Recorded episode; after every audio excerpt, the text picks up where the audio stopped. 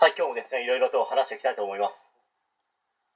え今回はですね、小田急線車内で起きた死傷事件に関して、まあ、ちょっと話していきたいと思います。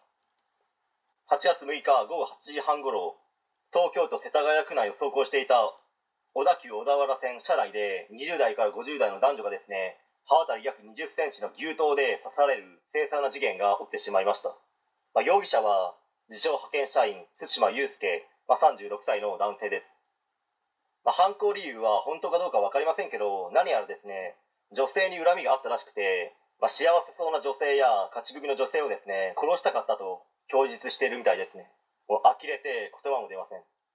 何やらですね大学時代のサークル活動で女性から見下されたり出会い系サイトで知り合った女性とうまくいかずにですね、まあ、自分が悪いのではなくてもう女性の方が悪いんだともう勝手に思い込んでしまったんでしょうかね。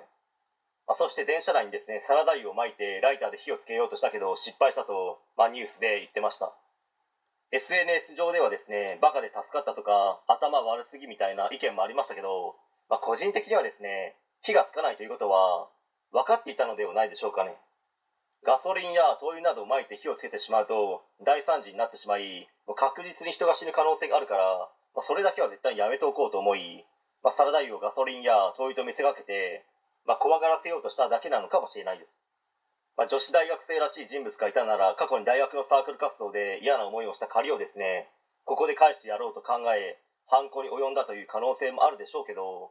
自分のうまくいかない歪んだ人生をただ単に将来有望な若い女性にぶつけてるようにも、まあ、見えなくはないですけど、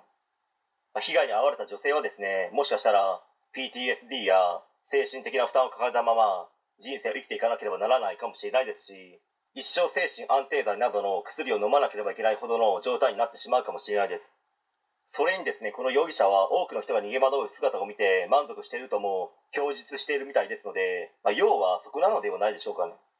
不遇の人生を送ってきた憂さ晴らしをここでしたかったというのがもしかしたら犯行動機の可能性も、まあ、なくはないのかと思います、まあ、どんな環境に生まれようが自分の努力次第でいくらでもですね人生なんて上向きになるということもですね分からず表面的な努力しかしてこなかった哀れな男性の末路ということは学べたかと思いますしこんな人間にならないようにより一層頑張り続ける地道な努力の大切さをですね身に染みて感じた事件だったかと思います、まあ、最後にですね被害に遭われた方が一日も早いご回復を心からお祈りしています。はい。え今回以上になります。ご視聴ありがとうございました。できましたらチャンネル登録の方よろしくお願いします。